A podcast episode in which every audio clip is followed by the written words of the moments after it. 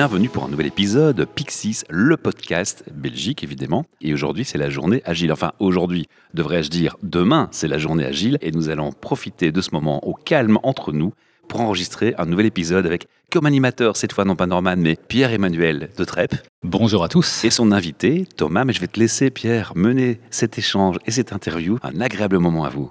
Merci Michel. Eh ben, bienvenue Thomas.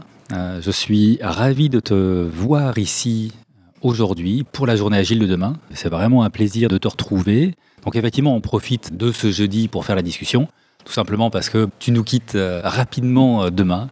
Donc voilà, c'est l'occasion de prendre un petit moment au calme pour discuter sereinement, plutôt que de te presser après la session de demain. Merci beaucoup de m'accueillir, Pierre-Emmanuel. Ravi de pouvoir prendre ce temps ensemble. Et donc, du coup, tu viens demain pour une keynote, pour donner la keynote de, la journée agile. Tu sais brièvement un peu nous parler du thème de la keynote? À vrai dire, heureusement, je me dis sinon ce serait, ce serait un peu chaud pour demain. En quelques mots, l'intention de la keynote, c'est d'amener l'audience et le public à se questionner sur euh, qu'est-ce que ça changerait dans, nos mondes, dans le monde et dans nos vies si chacun de nous devenait meilleur à réaliser ses rêves. Et donc, euh, le but de cela, c'est euh, Qu'est-ce que ça change, comme dans notre paradigme en lien avec le rêve, si chacun de nous est capable de l'envisager comme une compétence? Sur lequel on peut dédier du temps, de l'énergie, de l'argent pour devenir meilleur à ça. Tout comme on peut devenir meilleur euh, à devenir pianiste, euh, footballeur ou coach agile. Moi, j'ai la conviction qu'on euh, on peut dédier cette même qualité d'engagement au service de nos rêves et je suis curieux d'explorer ça avec eux. Merci beaucoup. Alors, il y a des liens comme ça chez moi qui s'ouvrent quand tu parles de ça, mais peut-être avant d'explorer ça, est-ce que tu peux te présenter brièvement? Oui, avec plaisir. Je suis Thomas, j'ai 37 ans. J'ai la chance d'avoir une famille incroyable. Je vis avec mon épouse depuis 17 ans. On a deux Et tu ne dis pas ça parce qu'elle est à côté. Et je dis pas ça parce qu'elle est à côté, sinon j'ai des regards un peu euh, bizarres. Non, non, carrément. J'ai une vie de famille euh, incroyablement euh, saine, riche et joyeuse. Ça me définit beaucoup. C'est très important pour moi. Et professionnellement, ce qui m'anime, j'ai deux passions.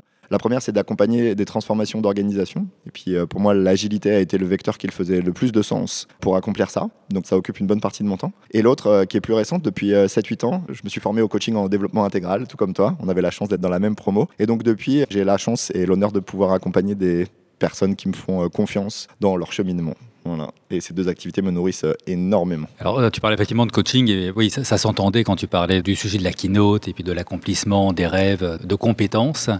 Mais je suis curieux du coup de voir qu'est-ce qui t'a amené du coaching agile vers le coaching individuel, vers le coaching humain Ça c'est une super belle question je trouve. À vrai dire pour moi ce sont euh, deux thématiques qui sont assez poreuses. Mon constat et puis euh, probablement qu'il va retrouver de l'écho euh, parce que c'est une vision je pense qui est assez partagée dans l'écosystème Pixis. Je considère que l'agilité est composée certes des cadres, des méthodes, et ma conviction, c'est que c'est la partie facile du job. N'importe qui, de, selon moi, en, très peu de temps, peut acquérir une compréhension assez fine de ce que ça veut dire que de fonctionner en mode agile. Ce qui est passionnant et complexe, c'est d'être agile. Et là, moi, c'est là où le job devient euh, passionnant. Donc j'ai l'impression que pour amener une organisation et des individus à fonctionner de manière plus agile, ça amène à venir questionner des automatismes, des croyances, des habitudes qui parfois sont ancrées depuis euh, plusieurs années dans les organisations et que donc pour accompagner le volet d'une transformation euh, organisationnelle, ben, j'ai la conviction qu'il faut à la fois être euh, bon dans l'agilité, puis très structuré, très rigide, très fort là-dedans, et aussi avoir une dimension ouais, qui invite à être capable d'accompagner. Euh, qu'est-ce que ça veut dire pour un humain aussi de se transformer en même temps que l'organisation se transforme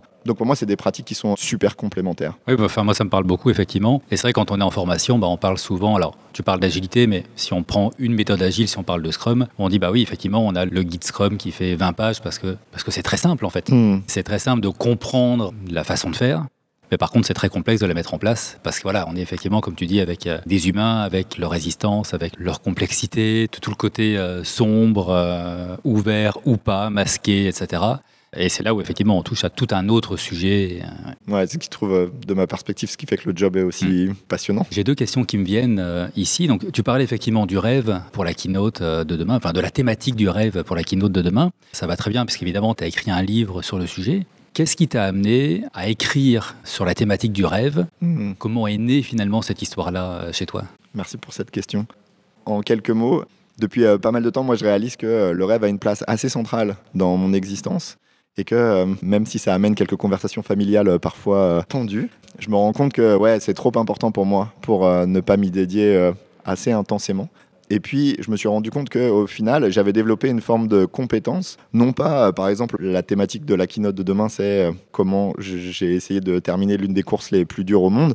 Et je me rends compte que ce qui a fait la différence pour moi, c'est pas d'être un très bon coureur, mais c'est d'être très bon dans ma capacité à envisager mes rêves. De même pour le bouquin, je ne crois pas être un très bon auteur. En revanche, je pense qu'être quelqu'un qui euh, a la capacité de se projeter à la fois sur le volet de la logistique de l'organisation et aussi sur le volet de qu'est-ce que ça veut dire pour moi humainement que de m'engager dans ces projets-là. Donc euh, le bouquin, il est parti de ça, d'un constat que en fait euh, de plus en plus l'extérieur me renvoyait que ah tiens, la manière que tu as de te positionner par rapport à cette thématique-là, elle est peu commune. Puis au début, c'était ah ok, intéressant, intéressant. Et puis de fil en aiguille, euh, je me suis dit tiens, est-ce que ce que j'ai mis plusieurs années à affiner pourrait avoir de la valeur à être partagé? Donc c'est la première raison. Et puis la seconde, là qui résonne plus pour moi, c'est que moi je suis attristé de côtoyer beaucoup de personnes qui posent un regard et qui voient le delta entre ce à quoi ils aspirent, ce à quoi ils rêvent et à quoi concrètement ressemble leur existence. Et bah, je me dis que ouais, j'ai l'impression que c'est très lié avec euh, ce que je suis venu faire sur cette euh, planète-là. J'ai l'impression que ma raison d'être, c'est ouais, d'accompagner les gens à faire que leur vie soit plus le reflet de ce qui les inspire vraiment. Et puis donc, euh, c'est de là qu'est née l'idée du bouquin. J'ai eu un moment d'accompagnement de soins palliatifs en milieu hospitalier. Et une chose qui m'avait beaucoup marqué, c'est que les gens ont des regrets souvent. Hmm. Et quand tu écoutes les regrets, c'est souvent j'ai pas assez dit je t'aime à mes proches. J'ai pas assez souvent passé de temps avec eux, mais le plus gros regret qui revient énormément aussi, c'est j'ai pas réaliser mes rêves. Mm. Ça me parle tellement ce que tu mm. dis. Ouais, merci beaucoup Michel. Sans spoiler, je crois que c'est la slide numéro 1 de ma conf demain. Et... Tu n'auras donc pas de regrets les derniers jours de ton instant sur Terre. En tout cas, je mets beaucoup d'énergie pour que ce soit pas le cas. Ouais, absolument. Merci. Merci euh, pour ce partage. Non, mais c'est vrai qu'on rencontre effectivement beaucoup de personnes et euh, je pense que c'est d'autant plus vrai dans le cadre professionnel qui ne vivent pas du tout leur rêve au quotidien, qui sont dans un métier euh, purement alimentaire et qui est effectivement tellement éloigné de leurs valeurs et encore plus de leur rêve ou de ce qui les fait vibrer. Alimentaire ou l'ego peut-être aussi parfois. C'est parfois la réputation de j'ai le poste 2. Oui, puis tu parlais effectivement de la course, donc c'est le tort des géants, c'est ça? Absolument. ça. Tout à fait. Ou, beaucoup diront que c'est de la folie finalement d'aller. Euh, d'aller se lancer dans ce genre euh, de, mm. ce genre d'aventure. Tu sais en dire deux mots comme ça de cette course-là? C'est en quelle année que tu as fait ça? Euh, Oui, c'était juste avant l'arrivée de ma première fille. On est en 2017. Et le Tort des Géants, en quelques mots, c'est une petite balade digestive de 330 km et de 24 000 mètres de dénivelé positif dans les Alpes italiennes et à couvrir en moins de 150 heures pour planter le décor. Ça ressemble à ça. C'est une aventure dans laquelle tu t'es lancé avant de te lancer dans le côté de coaching euh, personnel Ça a été assez concomitant. Je veux dire, c'était assez, euh, ouais, c'était à peu près euh, similaire. Et je vois à quel point ça a nourri ma pratique. Parce que pour moi, il y a des choses qui se sont vraiment éclaircies. Après cette aventure, il y a eu des apprentissages très forts qui m'ont coûté cher en temps, énergie ou même physiquement, parce que ça a été assez éprouvant. Mais aujourd'hui, parce que on en parlera demain dans la keynote, moi j'ai utilisé l'agilité pour préparer cet ultra trail, à la fois dans la prépa et dans la course en elle-même. Et c'est vrai qu'aujourd'hui, quand je vais voir une boîte et que je leur dis que le but de l'agilité, c'est adresser la complexité, l'inconnu, la difficulté, disons que ça a une teinte particulière parce que ça me ramène à des moments où j'étais tout seul à 3000 mètres d'altitude à 3 heures du matin et qu'il faisait moins 15 et neige. Et quand je leur dis qu'à ce moment-ci, avoir un plan, ça ne sert à rien, disons qu'il y a une partie de moi qui est plus habitée quand je le fais aujourd'hui et que je me sens assez à l'aise de discuter avec tout niveau de l'organisation pour challenger des gens qui auraient une vision euh, autre. Donc ouais, je vois à quel point euh, c'est venu nourrir ma pratique, cette expérience. Et puis tu parlais tout à l'heure de coaching intégral qui touche finalement à, je veux dire, à tous les sujets, à, toutes les compétences de l'être dans son ensemble. Et je peux imaginer que c'est aussi le genre d'expérience qui a beaucoup nourri ton cheminement en fait vers ce rôle de coach euh, par après. Ouais, carrément. Et c'est un peu, euh, merci pour cette question parce que pour moi, elle me touche particulièrement. Et c'est vraiment un aspect qui est central dans le bouquin que j'ai essayé d'écrire, qui est, je pense que trop d'entre nous ont une vision assez réductrice de ce qu'est le rêve et qu'on focus énormément sur le résultat à accomplir. Et de ma perspective, lorsqu'on focus uniquement sur le résultat, ça nous amène à l'envisager beaucoup sous le prisme du faire.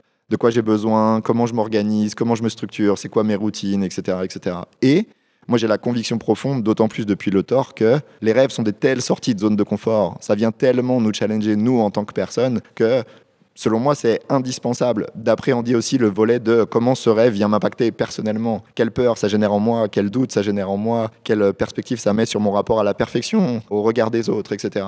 Et je considère aujourd'hui que ce qui m'a permis de finir le tort, c'est de travailler à la fois sur devenir un meilleur coureur, mais aussi de travailler sur comment j'ai des relations saines en lien avec ce rêve, comment je suis capable d'avoir un équilibre familial en ayant des conversations euh, porteuses avec mon épouse pour que à chaque fois que je vais courir, ce soit pas un déchirement, etc.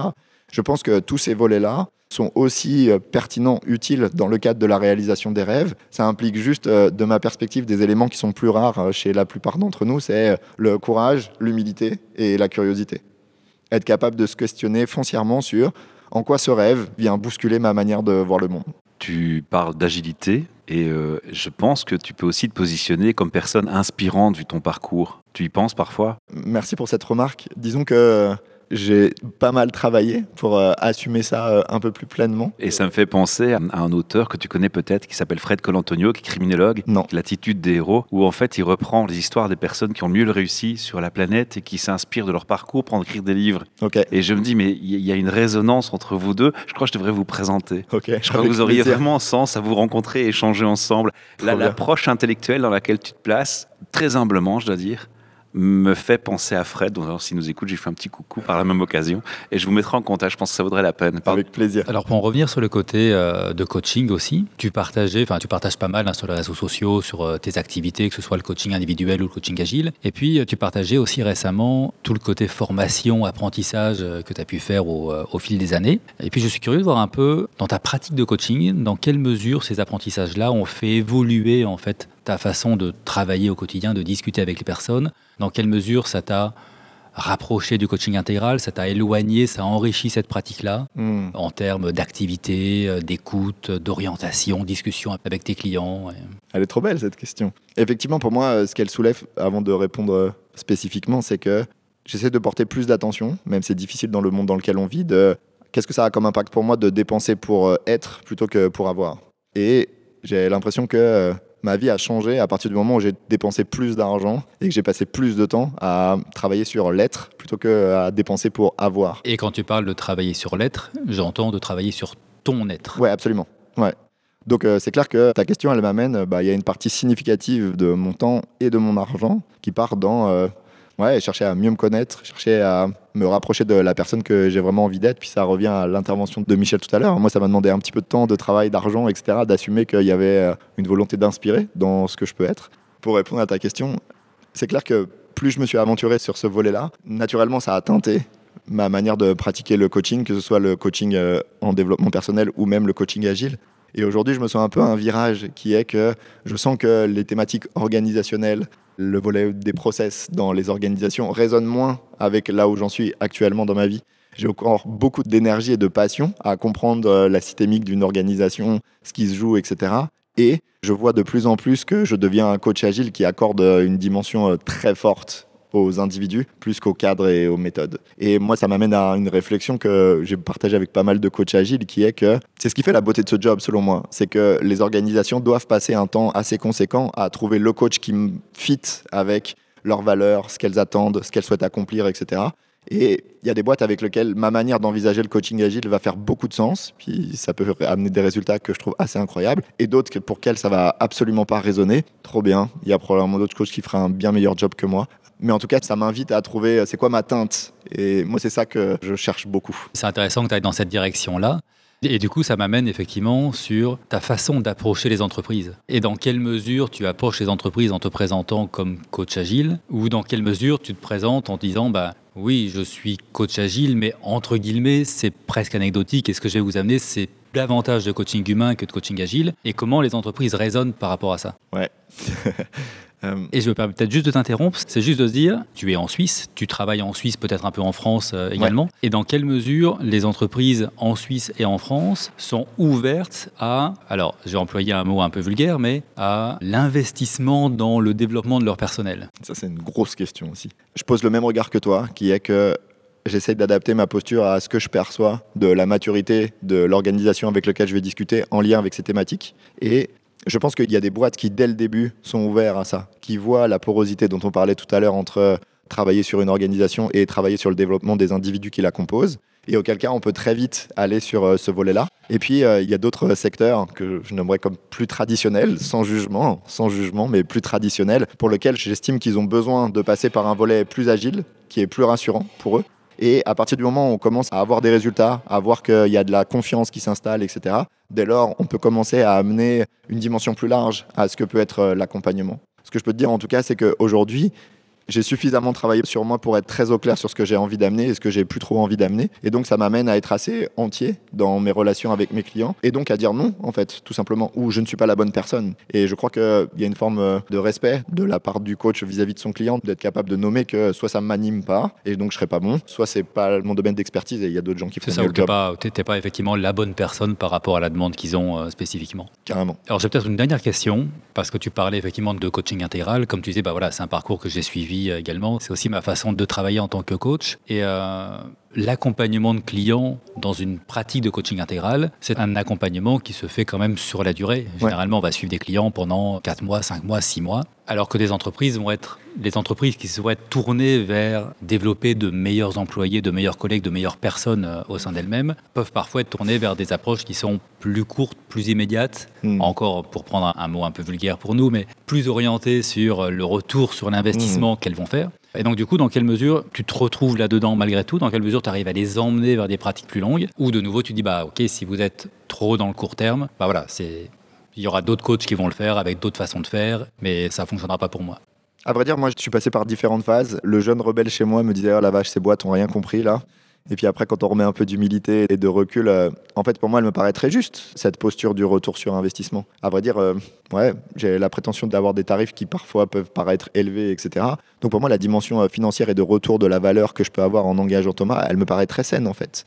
Et je pense même aussi que, ben, il y a une forme de challenge là-dedans en tant que coach, que d'être capable d'être, euh, de, se rappeler régulièrement que le but quand même quand je pousse les portes d'une boîte, c'est que bah, quand je reparte, ce soit mieux que quand j'y suis rentré. Je suis assez, apaisé, je dois dire aujourd'hui, et aligné avec le fait qu'on puisse avoir ces conversations-là. En revanche, c'est clair que de plus en plus, j'ai l'impression que la manière que j'ai d'envisager le coaching dans les boîtes amène les organisations à faire qu'on travaille ensemble dans la durée. Aujourd'hui, euh, tous mes clients avec lesquels je travaille, c'est des clients avec lesquels je suis là depuis de plusieurs années en fait. Et ouais, il y a une partie de moi qui se nourrit plus des changements que je peux observer après avoir accompagné euh, pendant plusieurs années versus ce que tu pouvais décrire où on y va, on prend une équipe, puis en trois semaines il faut la remettre debout, etc. C'est challengeant intellectuellement parce qu'on a un rapport au temps où on doit très vite cerner les problématiques, les enjeux, et ça résonne un peu moins avec euh, ouais, la pérennité, l'ampleur de l'impact que j'aimerais avoir en tout cas. Parfait. Bah écoute, merci beaucoup pour la discussion. Moi, j'ai encore une question, évidemment. Thomas Gibault va pas nous quitter sans nous dire comment est-ce que l'auditeur qui t'aurait écouté pour l'instant et aurait envie d'en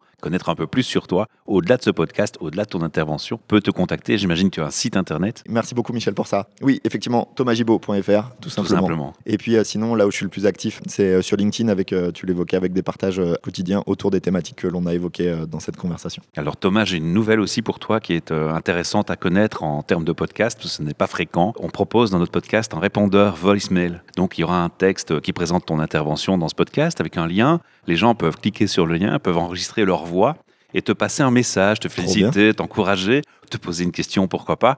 Et s'ils nous autorisent à utiliser leur voix et qu'ils le mentionnent dans ce message, on pourra sur les réseaux sociaux, quand on partage ce podcast, mettre un commentaire avec le lien, on les entendra directement te parler. Canon. Et tu peux réagir en commentaire. Et évidemment, s'ils ne veulent pas, on fera suivre le message à titre privé chez toi. Ce sera avec grand plaisir. Je serai ravi et honoré de Alors, il y a une seule chose à faire pour ça, c'est s'abonner au podcast. Ne manquez pas les prochaines aventures de Pixies, le podcast, avec Pierre-Emmanuel, Norman, Michel. Et euh, merci Thomas Gibault pour ce moment euh, à part et hors du temps qu'on a passé ensemble. Merci de m'avoir accueilli. Merci beaucoup.